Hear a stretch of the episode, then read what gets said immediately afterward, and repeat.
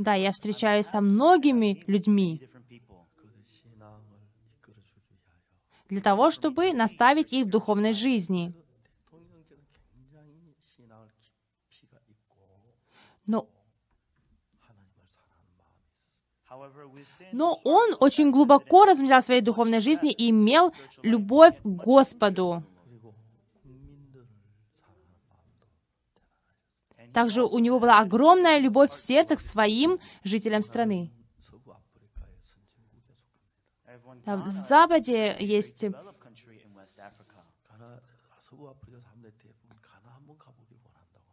да, есть такие страны богатые. И я хотел в Гане побывать. А я посмотрел, а вот какой президент, который проводит эту страну. И президент мне сказал, я хочу кое-что вам обязательно рассказать, пастор. Да, президент, говорите.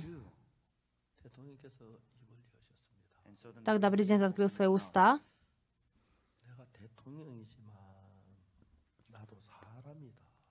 Хотя я являюсь президентом, но также я человек.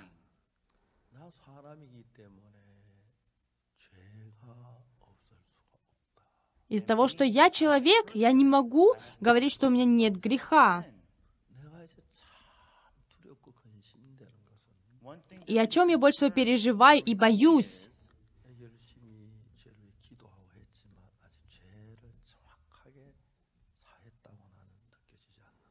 Хотя я много молился за свои грехи и просил прощения, но я до сих пор не имею уверенности, что они прощены. Да, мои, они не омыты, у меня еще есть грех. И я знаю, что если я имею грех, тогда я могу попасть только в ад. Именно поэтому я хотела встретиться с вами, пастор, из-за этой проблемы моей.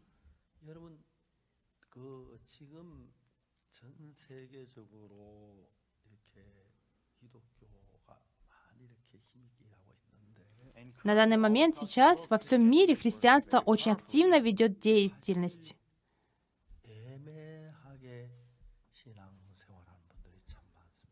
Но есть и люди, которые очень смутно ведут свою духовную жизнь. Самая серьезная проблема — это именно проблема греха.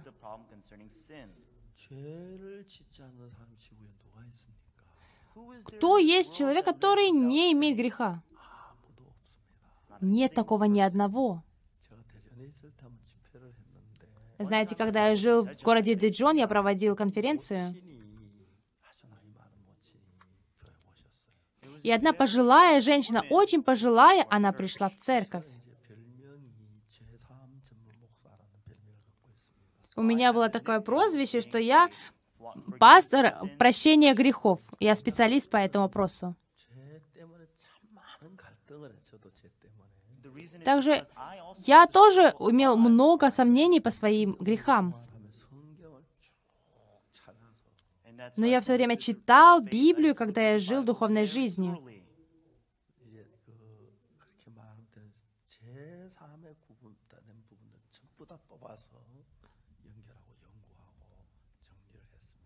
И я именно выбрал все моменты, которые говорится в Библии о прощении греха, и я исследовал их и соединял, и учил.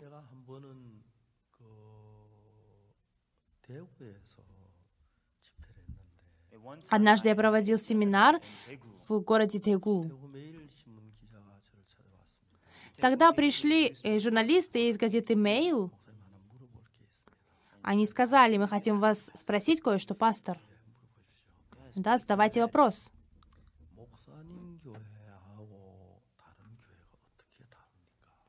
Пастор, какая разница между вашей церковью и другими церквями?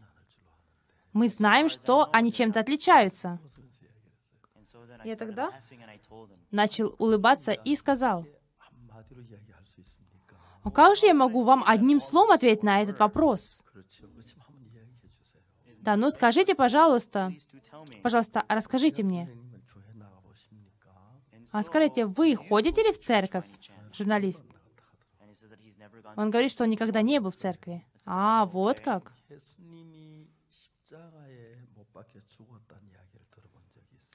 Вы когда-нибудь слышали о том, что Иисус был распят на кресте и умер? Да, конечно, все это знают, даже не ходят в церковь, которые. А вы знаете, почему Иисус умер? Ну, говорят же, что Он умер за наши грехи. О, даже если вы не верите в Иисуса, вы очень хорошо все знаете.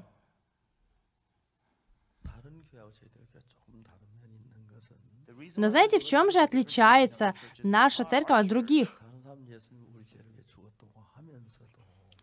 В других церквях говорят о том, что даже Иисус умер за наши грехи. Но они называют себя грешниками.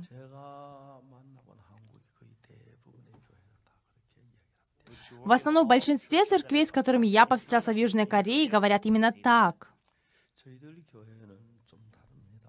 Но наша церковь немного отличается.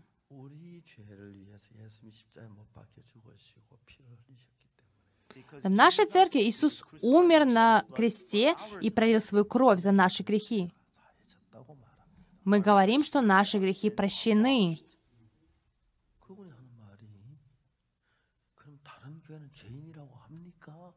Тогда он говорит, тогда что остальные говорят, они до сих пор грешники? Я говорил ему, скажите, пойдите сами спросите, что это правда так? Я говорю, ну идите посмотрите сами. А во что тогда они верят, эти люди? Понимаете, он так отвечал.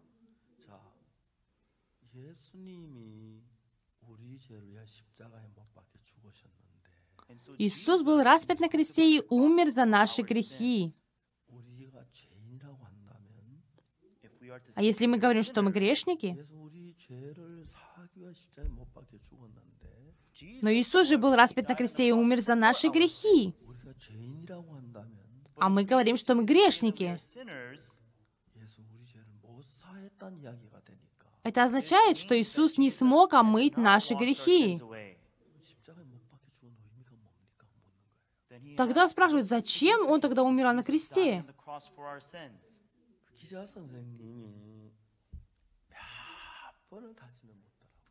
Да, этот журналист, он еще несколько раз переспрашивал меня.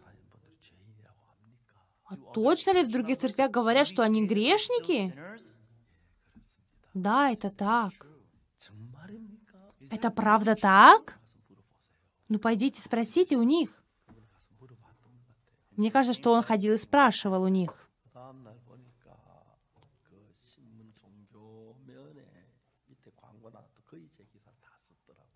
Я видел на следующий день в газете внизу там было объявление, и он написал статью обо мне.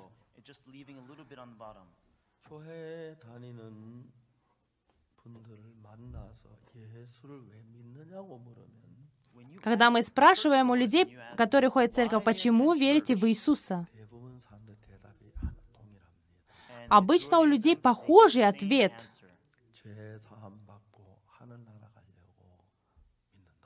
Мы верим, потому что мы хотим получить прощение греха и попасть в Царство Небесное.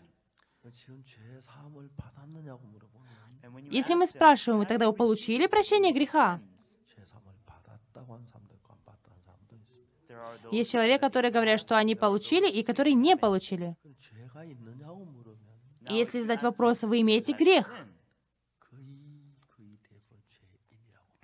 В основном большинство говорит из них, что они грешники. Ходя 10 лет в церковь, они грешники. И даже 20 лет ходя в церковь, они грешники. Даже 30 лет они ходят в церковь, говорят, что они грешники. Знаете, в одной церкви был очень великий пресвитер. Он был таким великим, известным, у него было большое имение. Тогда он достиг поста пресвитера. Он много жертвовал церковь, много работал для церкви. И он думал, что то, если он будет верить в Иисуса, его грехи простятся. Но ему стало очень много лет, и скоро он должен был уже умереть. Когда уже смерть стала перед его глазами, он посмотрел и увидел, что он не смог получить прощение грехов. Ему было очень жалко, потому что он не смог получить, и он подумал, что он пойдет в ад. Пастор, что мне делать? А, если вы верить в Иисуса, вы попадете в рай. Но я же грешник. Потом э, говорят, что он э, ругался на Иисуса перед смертью. Многие люди ходят в церковь, они верят в Иисуса.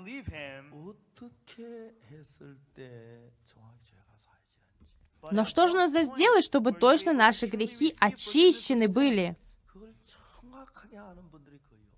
Нет практически людей, которые знают правильный способ. Но если мы будем верить, мы пойдем, наверное, в Царство Небесное. Мы будем делать добро, будем молиться, жертвовать, волонтерить. Будем ходить в воскресенье обязательно, тогда мы будем в Царстве Небесном. Но в Библии ни в одном месте не написано, что именно это способ, как попасть в Царство Небесное. Важно, что то, что в основном, когда мы идем в церковь,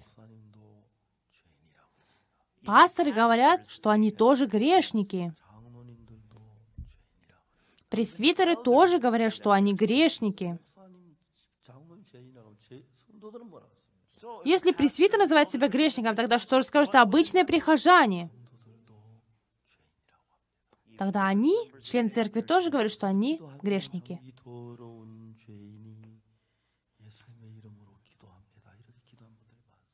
Есть много людей, которые говорят, я грязный грешник и молюсь во имя Иисуса Христа.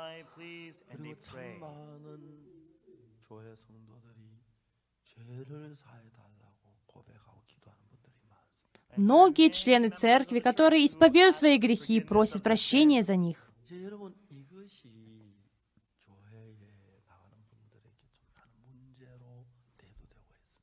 И я могу сказать, что это есть проблемой для большинства верующих.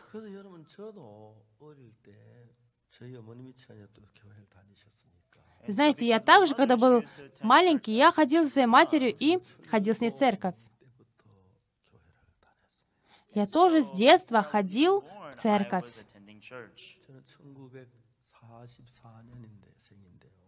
И я родился в 1944 году.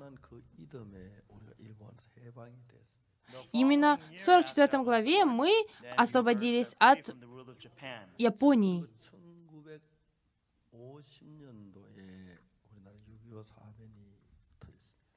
И в 50 году у нас началась гражданская война. Тогда мне было 6 лет.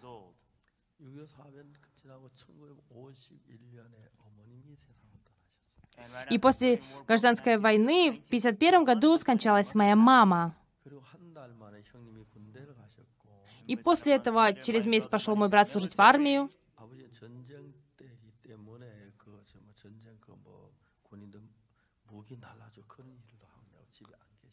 А моего отца также не было дома, потому что это было время военное, и он в тылу помогал с оружием.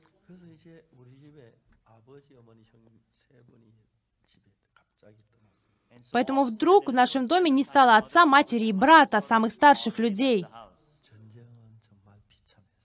Знаете, война — это очень печально. Моей старшей сестре было 15 лет, а второй сестре было 13 лет. Мне было 8 лет, и младшему брату было 4 года. Мы не знали, что нам нужно есть и как мы можем выжить. Я до сейчас не могу вспомнить, как мы переживали эти времена.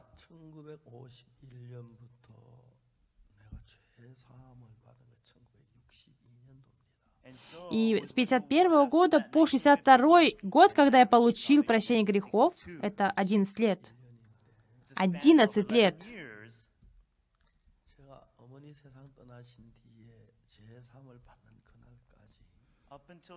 С того дня, когда мама ушла из этой жизни, и до того, как я получил спасение,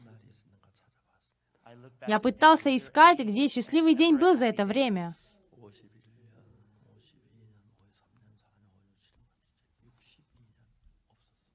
51 год, второй, третий, четвертый и так далее, 61, 62. Там не было счастливых дней. Я не знал даже, что такое счастье, потому что мы были очень голодны.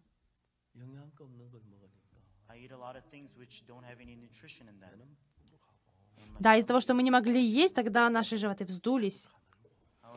И мои руки и ноги, они очень похудели. Я был очень маленьким.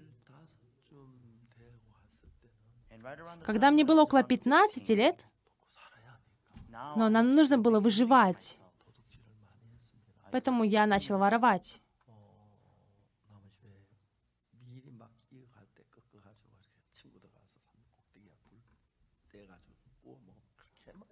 Да, и знаете, когда пшеница дозревала на чужом поле, мы ходили, срезали, и потом на костре мы жарили. Было очень вкусно, мы с друзьями вместе кушали.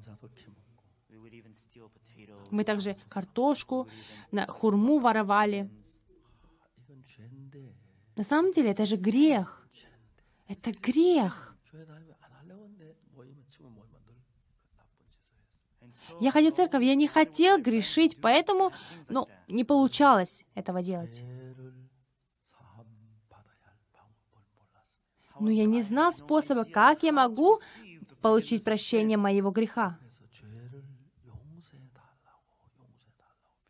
Поэтому я все время молился и просил простить Господа мой грех.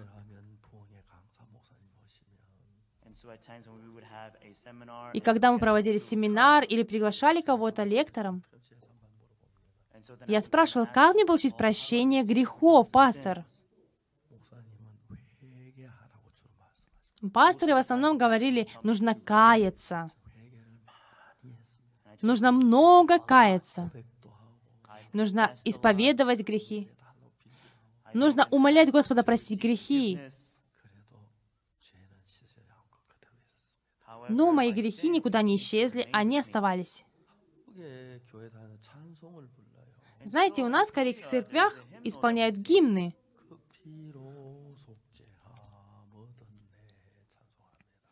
Да, вот мы поем. Мы искуплены кровью Христа. Мы исполним такой гимн, и после того, как мы молимся, Господи, мы такие грешники, прости нас.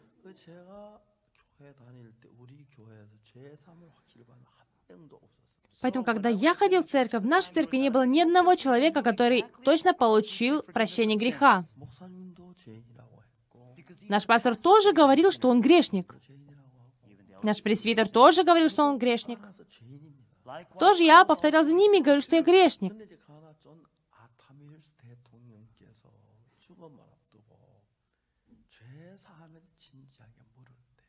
Но когда президент Ганы Джон Атамил перед смертью, он задал вопрос про прощение грехов очень серьезно.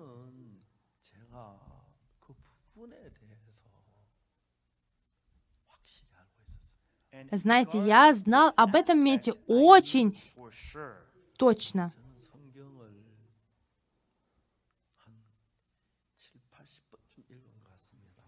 Я читал Библию, я думаю, что около 70 или 80 раз. Сначала я просто, проходя мимо, читал,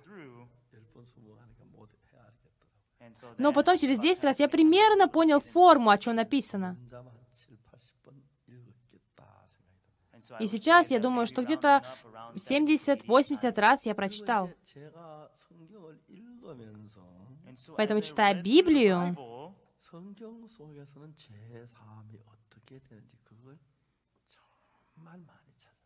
я очень много искал, где написано, как получить прощение от греха.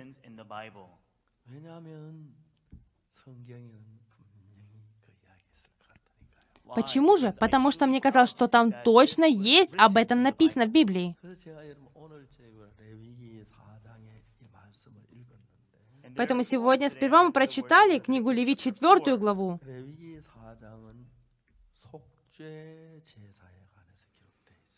Здесь в Левите написано об искуплении грехов.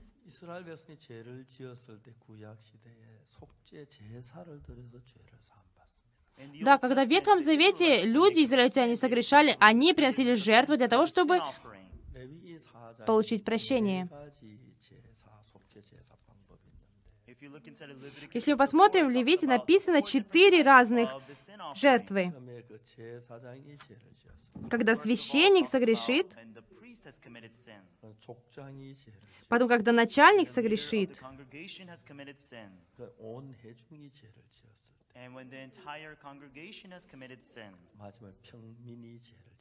и в последнюю очередь мы можем найти, как согрешит кто-то из народа.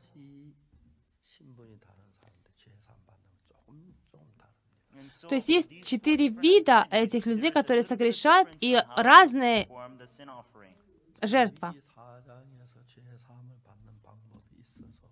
В четвертой главе есть именно способ, как простить за грехи. И для того, чтобы разобраться в этом, и чтобы выучить это, я читал много-много раз. И сегодня вечером я прочитал это слово. Тут написано, когда кто-то из народа земли может после согрешения получить прощение. После того, как я обнаружил этот факт,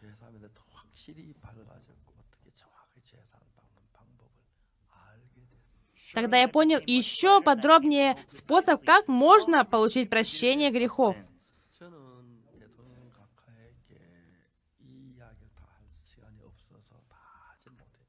Конечно, у нас не было времени с президентом общаться долго, поэтому не смог рассказать ему все.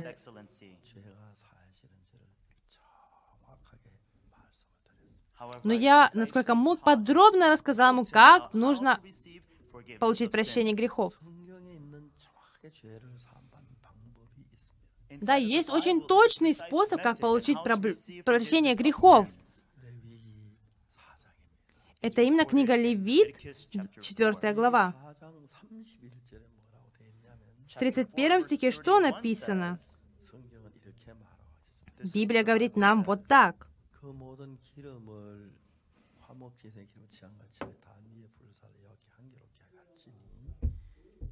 제사장이 그를 위하여 속죄한즉 그가 사함을 얻으리라 정확하게 Тут написано очень точно.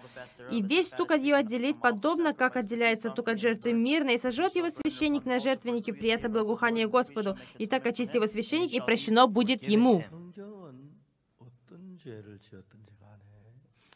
В Библии написано, неважно, какой грех мы совершили,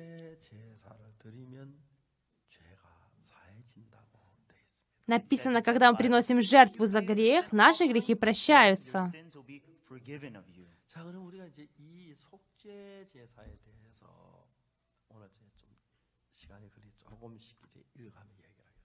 Да, и сегодня, хотя немножко времени нужно мне, но я хочу именно о жертве за грех рассказать вам. Если посмотрим 27 стих 4 главы, Написано, если же кто из народа земли согрешит по ошибке, сделает что-нибудь против заповеди Господней, что, чего не надлежало делать, и виновен будет. То, когда узнан будет им грех.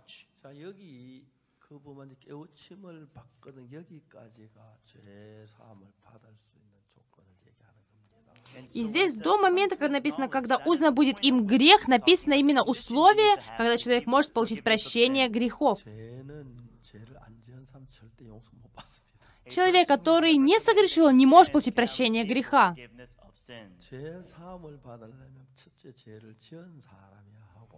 Если мы хотим получить прощение грехов, значит, нам нужно быть грешниками, которые совершили грех.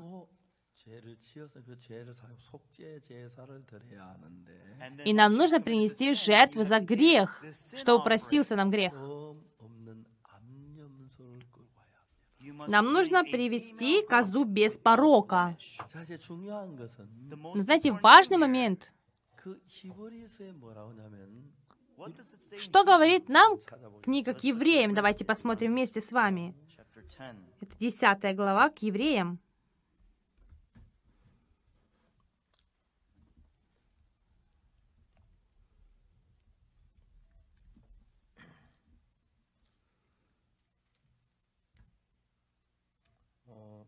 거의 뭐 율법을 쫓아 거의 모든 것이 필요, 저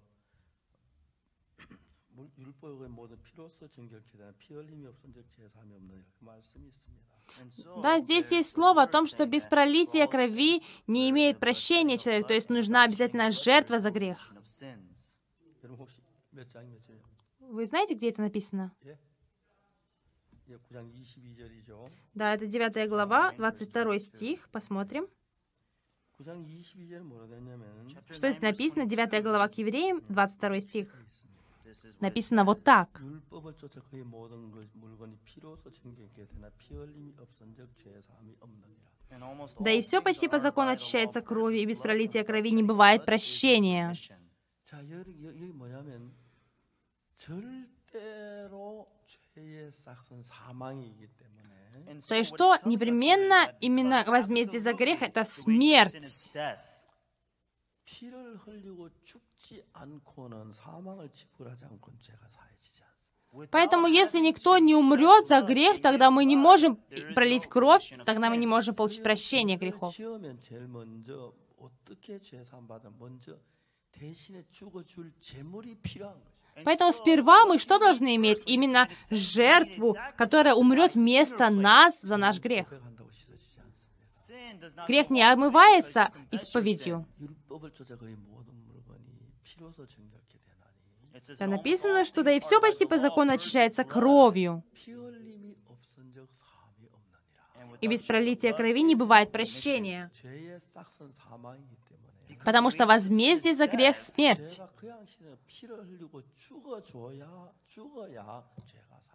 Грех не омывается просто так. Кто-то должен умереть и пролить свою кровь за наш грех.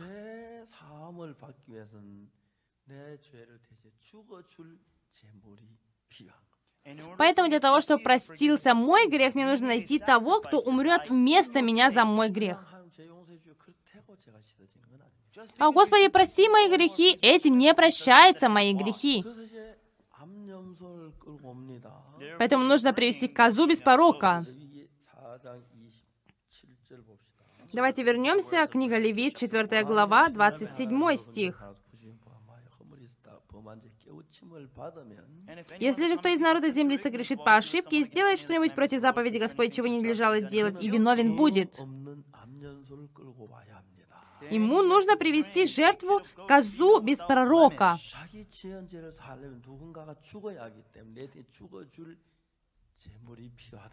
То есть кто-то вместо этого грешника должен умереть, поэтому ему нужен эта жертва нужна.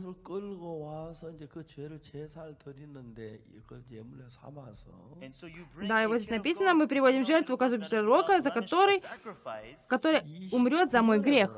А что в 29 написано?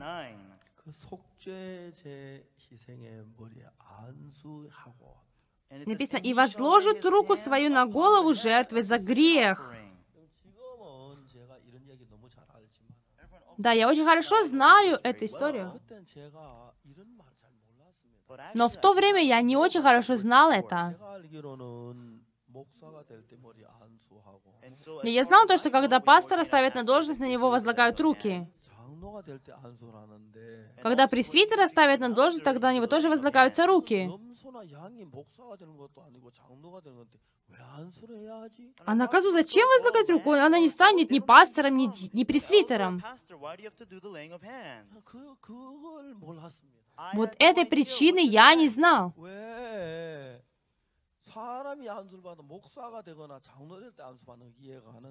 Я понимаю, почему на руку человека, который станет пастором или пресвитером, возлагаются руки.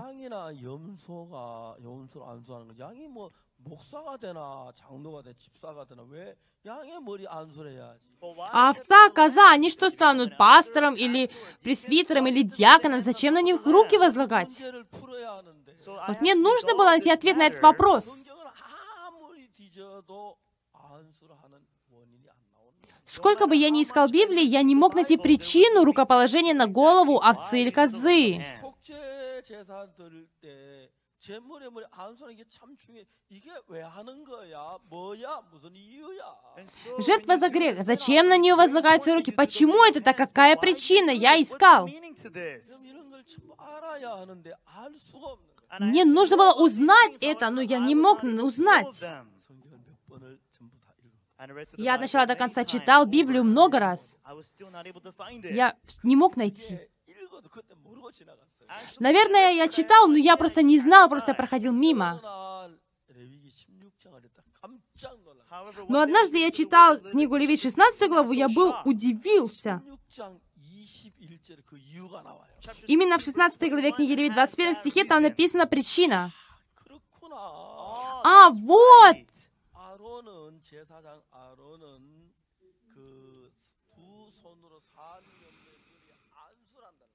Написано, что священник Аарон обе руки свои должен возложить на голову живого козла. Поэтому в жертве за грех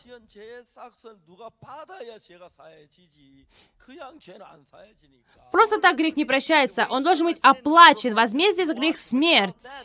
Потому что мы не можем по-другому получить прощение. Когда мы приносим овцу или козу за свой грех,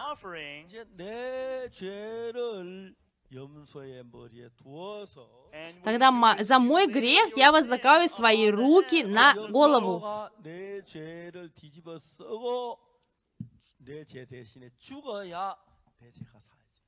Именно потому, что эта жертва должна взять на себя мой грех и умереть за мой грех вместо меня.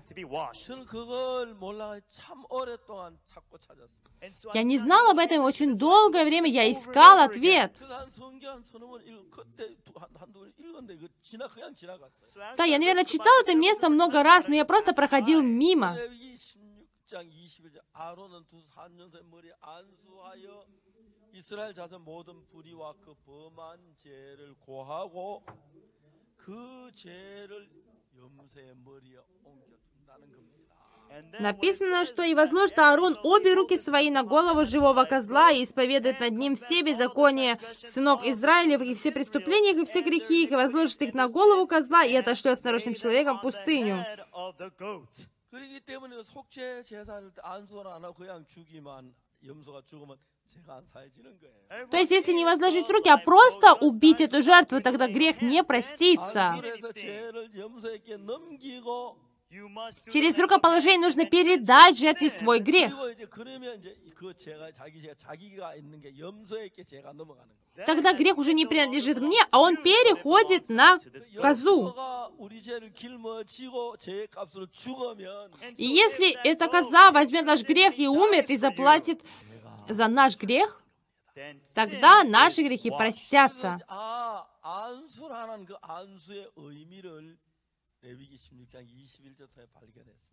Именно этот факт, значение рукоположения я нашел в 16 главе книги Левит, 21 стихе. И что же дальше написано? Давайте еще раз вернемся в 4 главу книги Левит, 30 стих. 30절 뭐냐? 제4장은 손가락 그 피를 염소가 죽은 염소의 피를 찍어 분- 번제단 뿔에 바르고 «И возьмет священник крови ее перстом своим и возложит на роги жертвенника всесожжения». 번제단이 이렇게 장이 4규빗, 광이 아, 장이 5규빗, 광이 5규빗, 고가 3규빗 이렇게 돼 있는. Да, и жертвенник, он специально построен именно 5 локтей, 5 локтей, 3 локтя. И сверху у него на каждом угле, углу есть рог.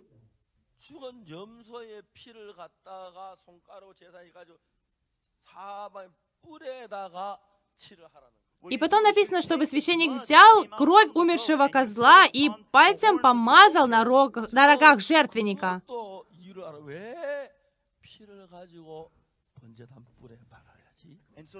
И я тоже начал искать причину, по которой, почему он должен именно мазать на рогах жертвенника. Снова я много-много искал в Библии. И я нашел.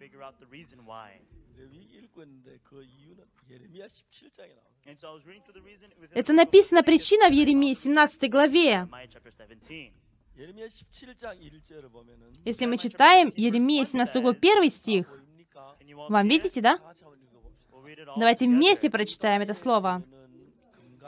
Грех Иуды написан железным резцом, алмазным острием начертан, на скрижали сердца их и на рогах жертвенниках их. Вот у нас есть евангелист Ансегиль. Он красивый, правда, мужчина? Да, он очень популярен, потому что очень хорошо переводит. Потому что, знаете, потому что мой обычный переводчик на английский язык — это пастор Пак Пан Вон. Он приехал в Корею, но его закрыли на двухнедельный карантин, поэтому он не смог приехать сюда. Из-за того, что он имеет гражданство Америки, но э, если кореец, тогда он может просто дома находиться в изоляции, но он не кореец, поэтому он не может. Поэтому его специально закрыли там на карантине.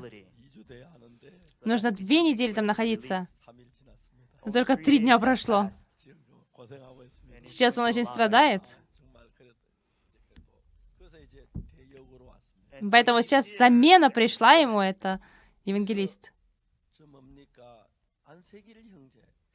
И брат Ансегиль,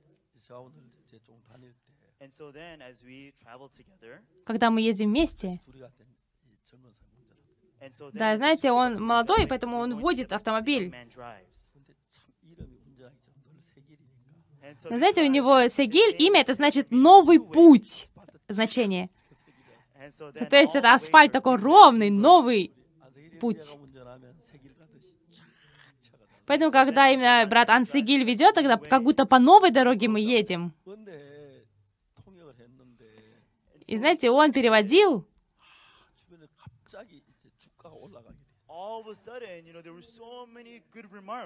ну, знаете, очень много комментариев поднялось, что э, он очень хорошо переводит, ему у него хороший голос, он красивый, он такой высокий. Ему очень много оценок поставили. Да, знаете, я очень рад, что у меня такие молодые сотрудники. Да, и знаете, у меня на, в каждой стране специально отдельный переводчик. И около 10 человек переводят меня на французский язык, на испа испанский, ну, другой.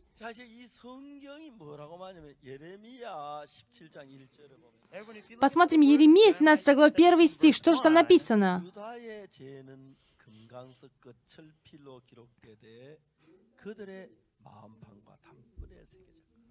Грех Иуды написан железным резцом, алмазным острием начертан на скрижали сердца их и на рогах жертвенников их.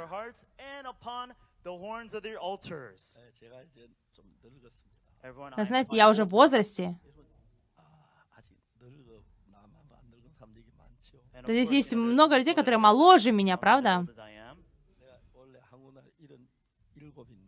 Мне по-корейски сейчас 77 лет. И когда вы будете в моем возрасте, и знаете, очень много хороших вещей, которые молодые не могут понять. Знаете, у меня есть четверо внуков.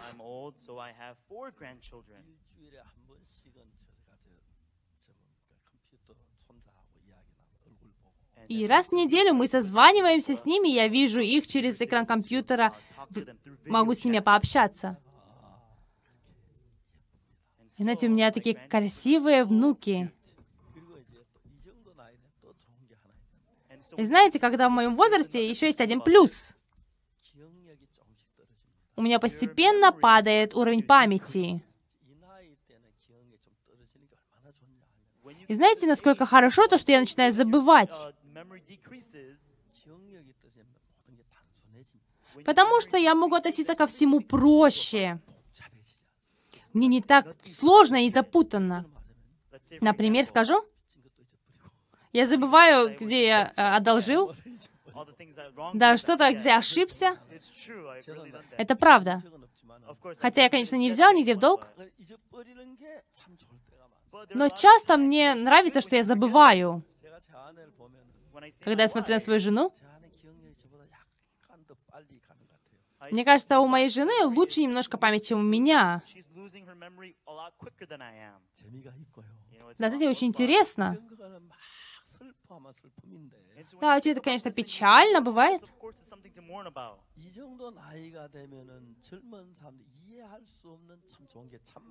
Но когда вы будете в моем возрасте, тогда есть те моменты, которые молодым трудно понять. Знаете, это очень прекрасно.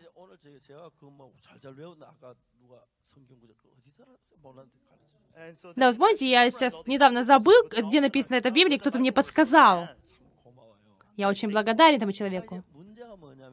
Но проблема в чем? Почему написано именно э, на скрижали сердца и на рогах жертвенников? Например, мы с братом Ан э, начали какой-то бизнес. Мы построили завод по производству часов. А брат Ан, он начал заниматься продажей. Потом он ездит на завод и продает. Ой, вот я новый выпустил вид наручных часов, вы возьмете, пожалуйста, продавать? ой, очень хорошо, что у меня, э, мне нравится, но можете ли дать мне в долг? Хорошо, в следующий раз, когда у вас будут деньги, привозите деньги. Да, у нас могут быть договоренности о том, что я даю им расстрочку. Но знаете, как образовывается вот этот э, кредит?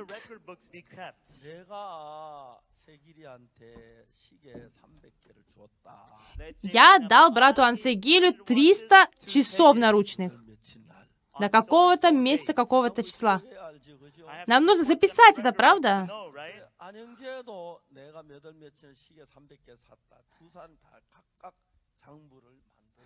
Тогда брат о, Ансигиль, он тоже пишет, я такого-то числа купил 300 наручных часов у пастора. И когда брат Ан, он пришел заплатить мне, я думаю, давай посмотрим на расписку. А вот я приехал заплатить за эти 300 часов, вы вытрите, пожалуйста, мой долг. Для того, чтобы у нас был такой расчет,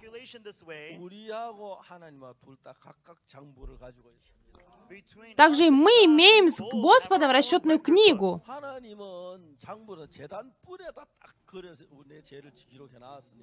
Да, Господь Он написал на рогах жертвенника наши грехи. И когда он э, смотрит на наше служение, тогда, а, вот ты согрешил, вот у тебя написано здесь. Да, значит, он уже записал, вот это чей грех, вот это чей грех, на рогах жертвенника все написано.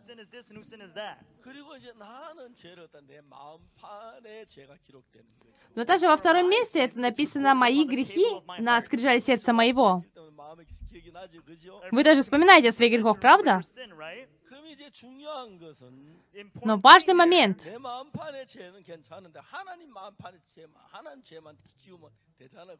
На самом деле, мои грехи в моей, на моей скрижали сердце, это ничего страшного. Но главное стереть те, которые на рогах жертвенника, у Бога.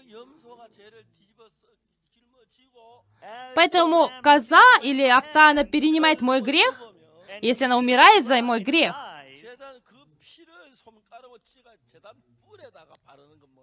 Тогда священник берет перстом и машет эту э, кровь на, на рогах жертвенника. Это что значит? Это значит, что перед Богом Он стирает наши грехи.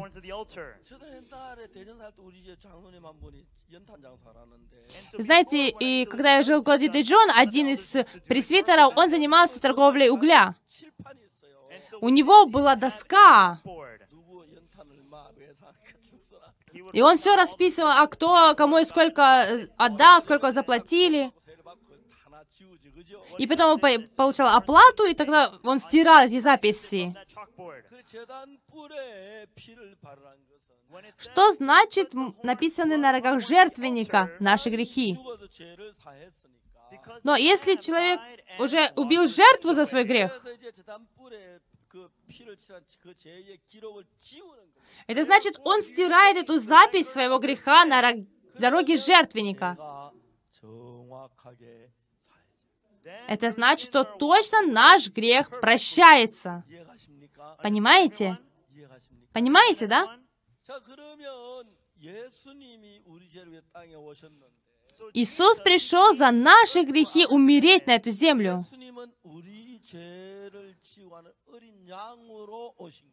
Иисус пришел Агнцем Божьим, чтобы взять на себя наши грехи.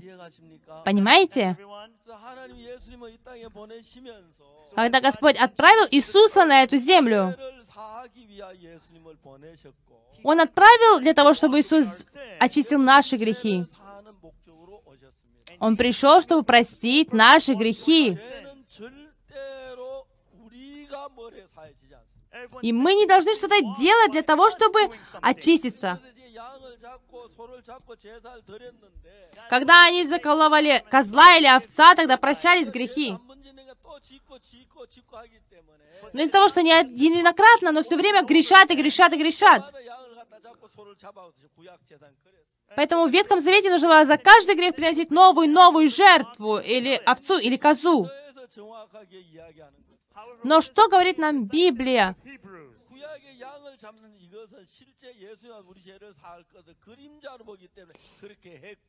Книга к евреям в 10 главе мы можем видеть, что это была тень того, что Иисус потом сделает в будущем. Иисусу не спасает а за один-один грех.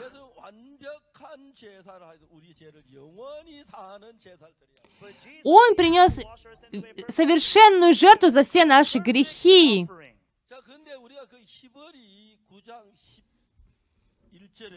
Если мы читаем с вами послание к евреям 9 глава 11 стих, знаете, что там написано?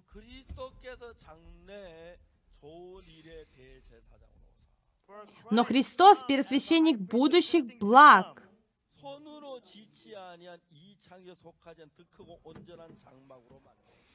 придя с большей и совершеннейшей скинью нерукотворенную, то есть не такового устроения.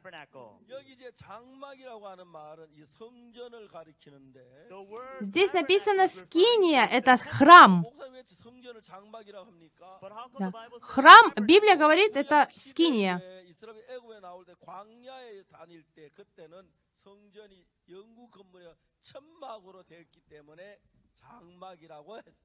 Когда израильский народ вышли из Египта и ходили по пустыне, у них не было храма, у них была именно скиния, из ткани она была сделана.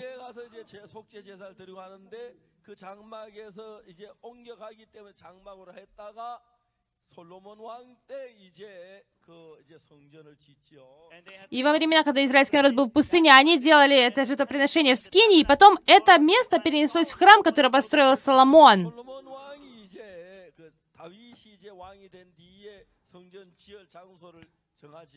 После того, как Давид стал на место царя, он нашел место, чтобы построить храм Богу. Они решили написать, э, напис, построить этот храм. Поэтому Соломон построил храм Божий. И обычно нужно смотреть в Царстве Небесном образ, образец, как построить храм. Знаете, что интересно в этом всем?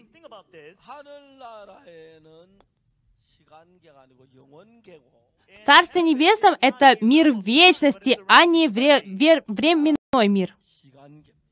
А мир наш — это есть временной мир. В нашем мире все время время проходит. Поэтому, хотя принесли жертву за грех, но из-за того, что мы имеем ограничение времени, оно проходит. Хотя принесли жертву за грех. Получается, в тот момент мой грех очищен. И на следующий раз, когда снова мы грешим, Тогда моя жертва за грех, она проходит в прошлое, и за этот грех мне нет уже жертвы. Поэтому каждый раз, когда мы согрешаем, нам нужно приносить новую жертву. Но здесь в 11 стихе 9 главы написано, «Но Христос – первосвященник будущих благ»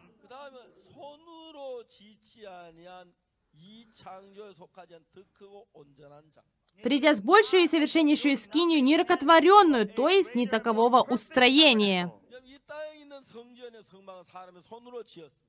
Храм на этой земле построен руками человека. Но нерукотворенную скинию, это значит Царствие Небесном, этот храм. На сегодня, мне кажется, я очень долго говорю вам, да, немножко еще расскажу и хочу подойти итоги. И в Царстве Небесном храм, знаете, чем отличается от этого храма? У нас это мир времени, а там мир вечности. В мире вечности все вечно. Мы не можем, имея наше тело, войти в мир вечности. Только то, что живет вечно, может войти в мир вечности.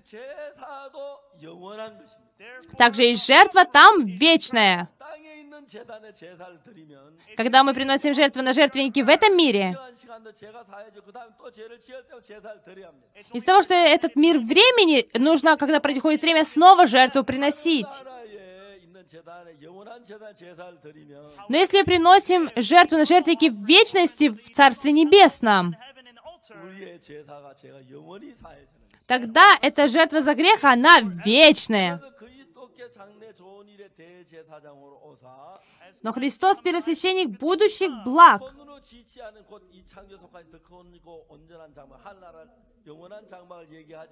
Придет больше и совершеннейший скини рукотворен. Это говорится о храме, который находится в Царстве Небесном. 12 стих посмотрим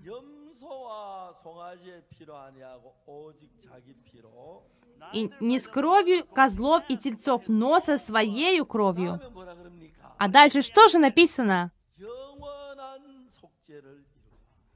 Однажды вошел во святилище и приобрел вечное искупление. Eternal redemption for us. Eternal redemption. совершил вечное искупление. Аминь. Аминь.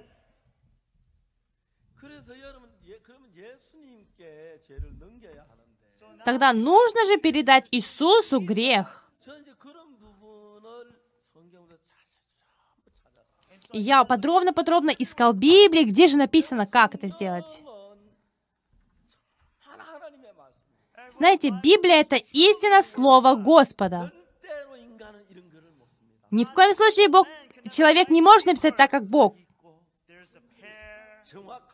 Там есть всегда пара, это очень точно, и это истина. Это потрясающе. Евангелие от Матфея, третья глава. Давайте посмотрим. Там есть интересный момент. Евангелие от Матфея, Третья глава.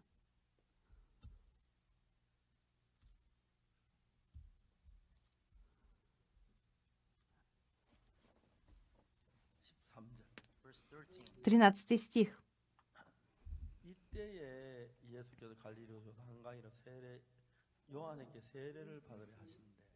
Тогда приходит Иисус из Галилеи на Иордан к Иоанну креститься от Него.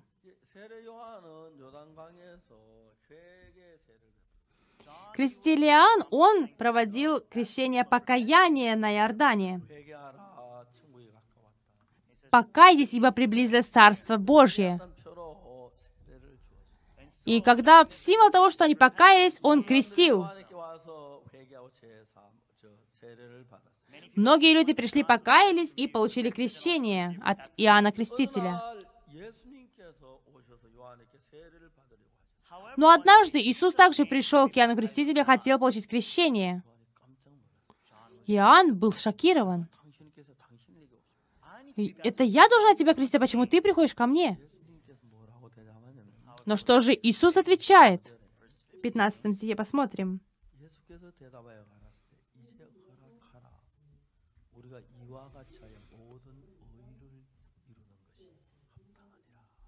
Но Иисус сказал ему в ответ, «Оставь теперь, ибо так надлежит нам исполнить всякую правду». «Оставь теперь, ибо так надлежит нам исполнить всякую правду». Что значит исполнить всякую правду? Это значит прощение всех грехов.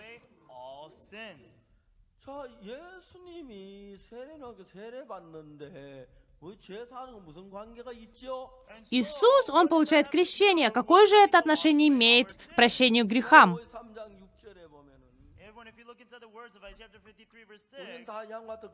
Если мы читаем с вами Исаия 53 глава 6 стих, «Все мы блуждали, как овцы, совратились каждый на свою дорогу, и Господь возложил грехи на Него, то есть Иисус для того, чтобы понести наше наказание вместо нас.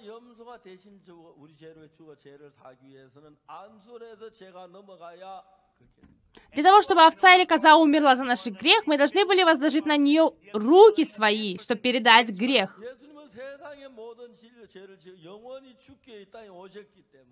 Но Иисус, Он не согрешил, Он пришел Господом на эту землю. Поэтому, как мы возлагаем руки на жертву, чтобы передать свой грех,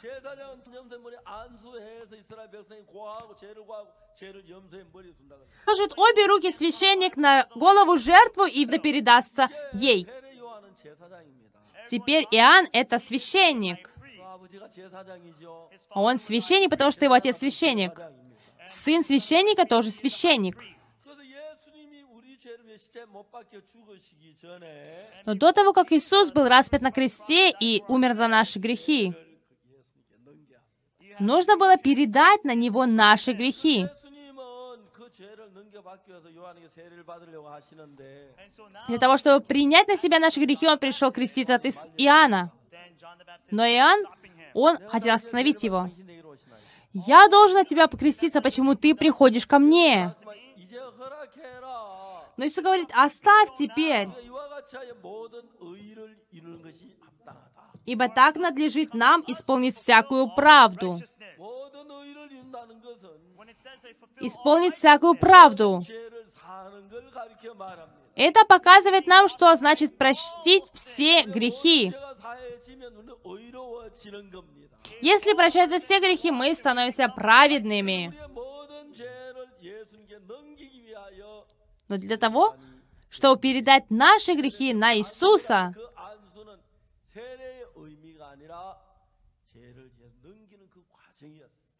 Иоанн Креститель должен был возложить на голову Иисуса руки, но не для того, чтобы крестить, а это был смысл именно передать все наши грехи на Иисуса.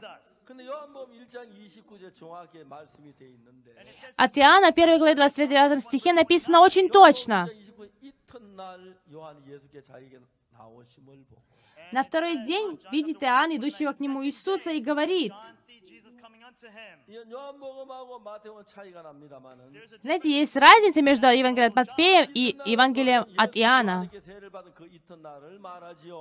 Но от Матфея это первый день, и на следующий день в Иоанне написано то, что было после крещения. Он уже получил крещение от Иоанна. И снова он пришел к Иоанну.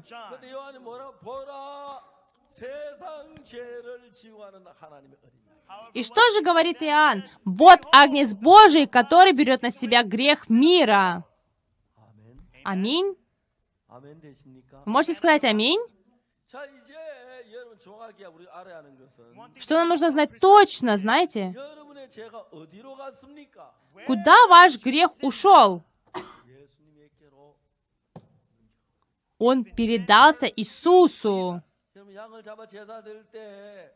Когда жертв приносили, нужно было обе руки возложить на голову жертвы. Тогда передать агнцу или же козе свой грех. И когда эта жертва умирала и проливала кровь, тогда прощался грех.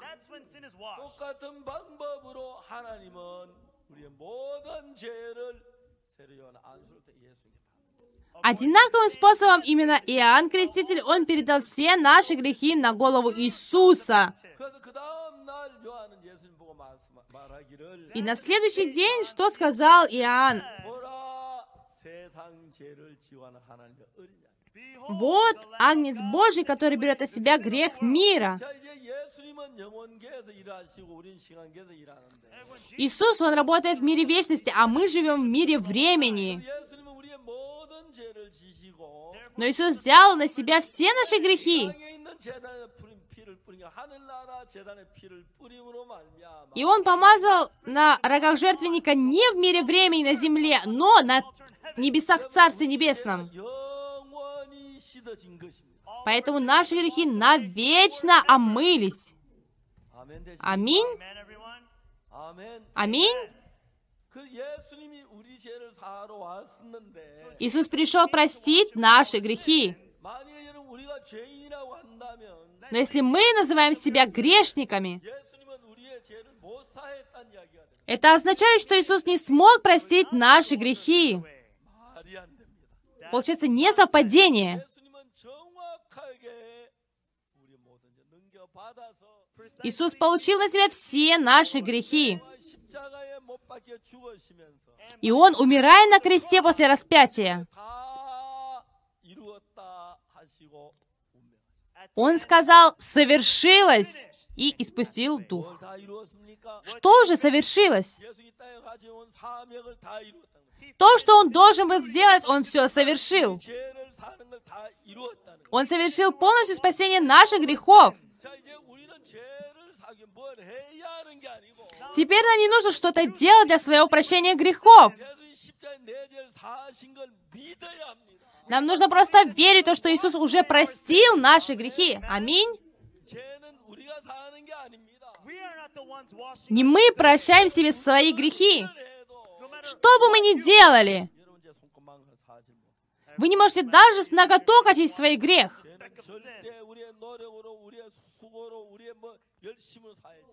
Нашими стараниями или усердием, или своей верностью мы не можем очистить грехи.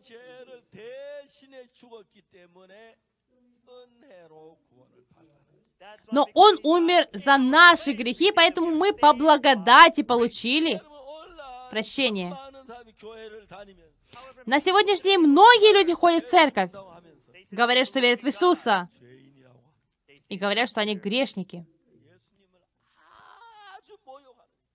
Получается, они очень гонят Иисуса. Если мы говорим, что мы грешники, это означает, что Иисус не смог простить наши грехи. Тогда Он не может простить наши грехи. Мы уже не грешники. Если мы получили прощение, это не мы что-то сделали. Но тогда, когда Иисус пошел умереть на кресте, Он закончил наши грехи. И все наши грехи очищены. Нам нужно в это верить. То, что уже мой грех прощен. Получается, когда мы говорим, мы верим в Иисуса, это значит, мы должны верить в это.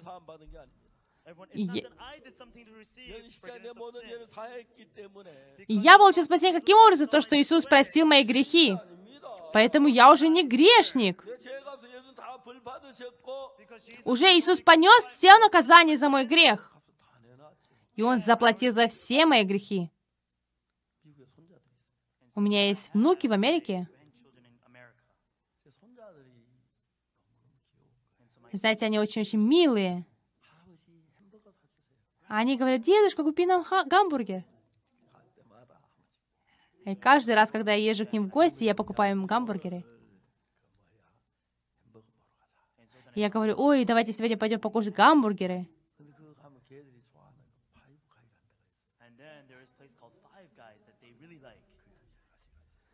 И знаете, есть такое место, где они любят. Да, Five Guys называется этот ресторан. Мы идем, э, с моим сыном, с его женой и с, четверо... с четвермя внуками. И если пастор Пак Мамон тоже есть, и его жена, и его дети, пастор Терри с женой, и его дети, они очень милые. И представляете, что у всех накормили нужно около 200 дол- долларов. А заказывайте что хотите. Они заказывают.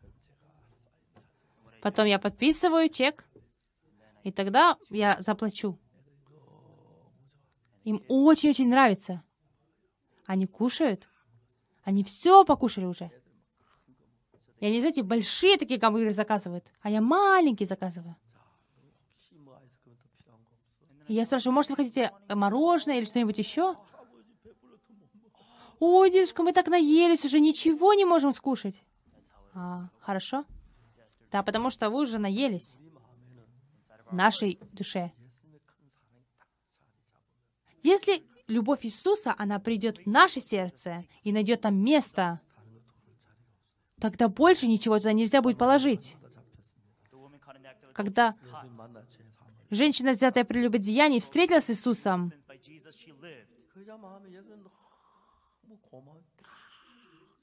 она осталась жива только благодаря тому, что Иисус спас ее. И получается, она получила эту любовь, и она наелась этой любовью. Она благодарила. Она еще раз благодарила. Очень благодарила Иисуса. Очень была благодарна. Тогда не осталось места, чтобы туда зашла злая душа или похотливая душа. И знаете, грех. Мы не можем получить прощение, стараясь. Только Иисус прощает наш грех. Когда Он был распят на кресте,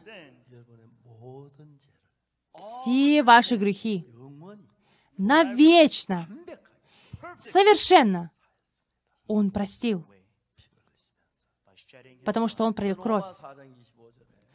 К Римлянам 4 глава 25 стих. Он стал приношением за наши грехи. И для того, чтобы оправдать нас, Он воскрес. Аминь. Он сказал, что мы оправданы. К Римлянам 23 глава 3 стих. «Потому что все согрешили лишены славы Божьей, получая оправдание даром по благодати Его, искуплением во Христе Иисусе».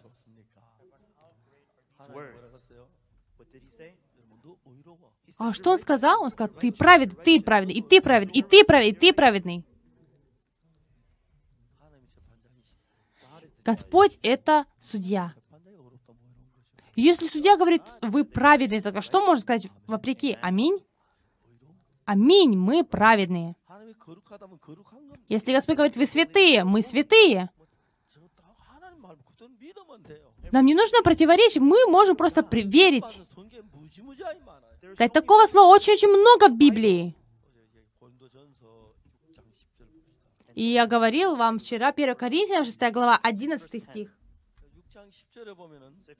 В 10 стихе что написано?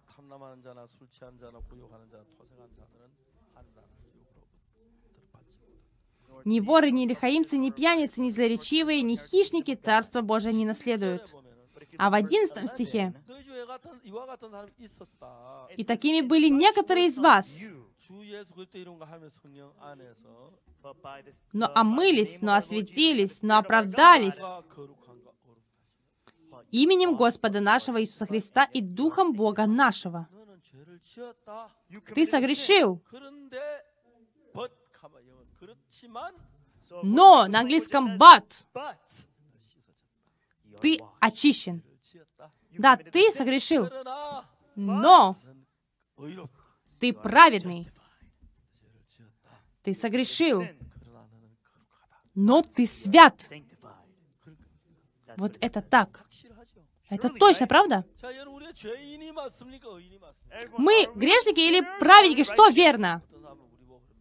Кто-то говорит о нас?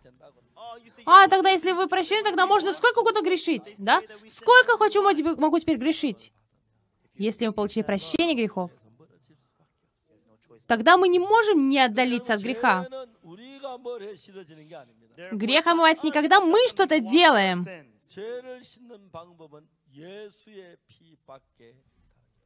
Только кровь Иисуса может омыть наши грехи. Да, только кровь может омыть мой грех. С 2017 года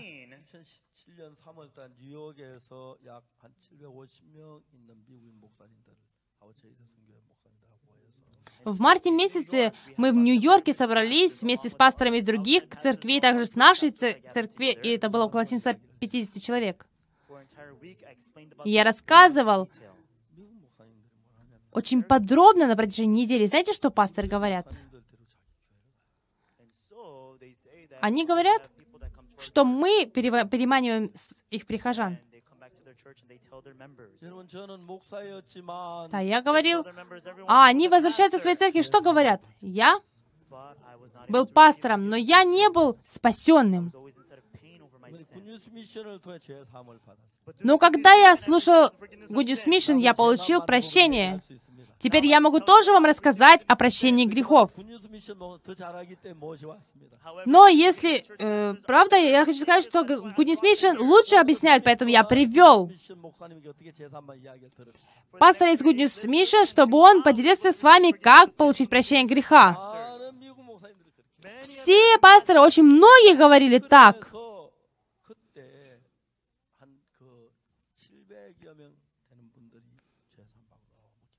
Около 700 пасторов участвовало тогда на конференции, и они получили прощение грехов. И тогда 1150 человек участвовало в Гонконге, и в Кении 4000,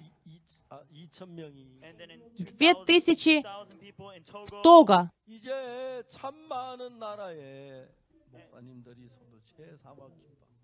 Пасторы и члены церквей уже многие во многих странах получают спасение и радуются. Если мы говорим, что мы грешники, это значит, что мы оскорбляем Иисуса и говорим, что Он не смог справиться с очищением греха.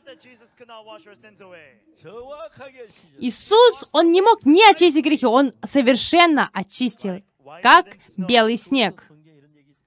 Даже в Библии много где написано это. Да, я попозже расскажу вам в следующий раз. На этом сегодня мы закончим. Теперь что мы должны делать? Нам не нужно ничего делать. Не мы прощаем грехи. Иисус прощает. Иисус очистил наши грехи и сделал белее снега.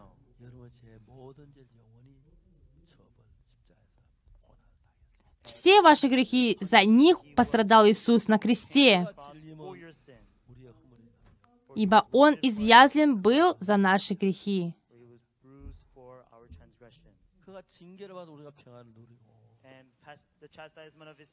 И мучим за беззаконие наше. Наказание мира нашего было на нем, и ранами его мы исцелились. Спасибо тебе, Господи. Ты очистил нас безупречно. Теперь мы не грешники. Это не значит, что мы не согрешили.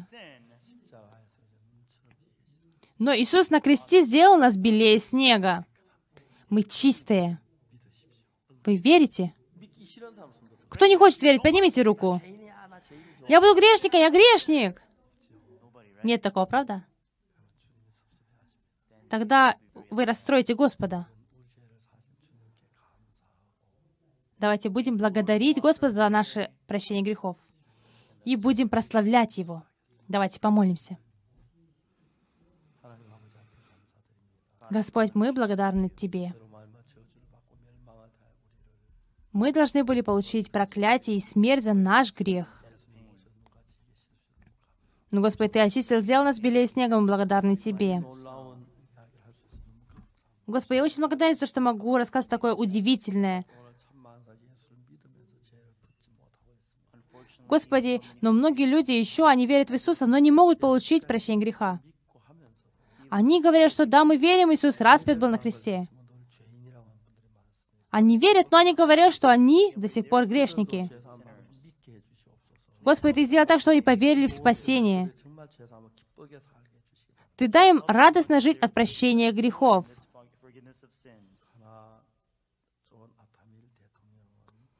Президент Ганы Джон Атамил, он смиренно принял Слово Господа. Он радовался и сказал, «Мои грехи прощены». И через четыре часа он вернулся в объятия Господа. Господь, мы очень благодарим за то, что Иисус умер за нас на кресте, за то, что просил наши грехи. Господи, Ты дай, чтобы все жители Южной Кореи приняли это в свое сердце. Ты дай, чтобы мы поверили, а я уже не грешник, я очищен кровью Иисуса. Господи, сейчас мы проповедуем это Евангелие по всему миру. Ты не упусти ни одного человека, дай, чтобы все могли поверить и попасть в Царство Небесное. Господи, благодарен за то, что сегодня я мог свидетельствовать о Твоей крови. Молились во имя Иисуса Христа. Аминь. Спасибо.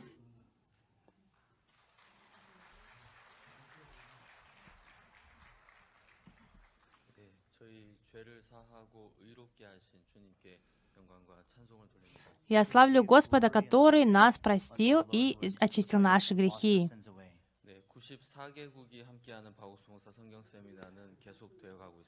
Наш семинар с пастором Супаком, на котором участвуют жители 94 стран, мы продолжаем.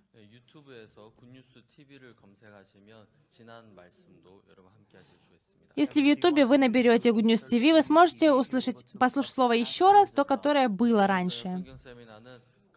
И сегодня, наконец, мы послушаем прославление хора «Грасиас» и закончим наш семинар.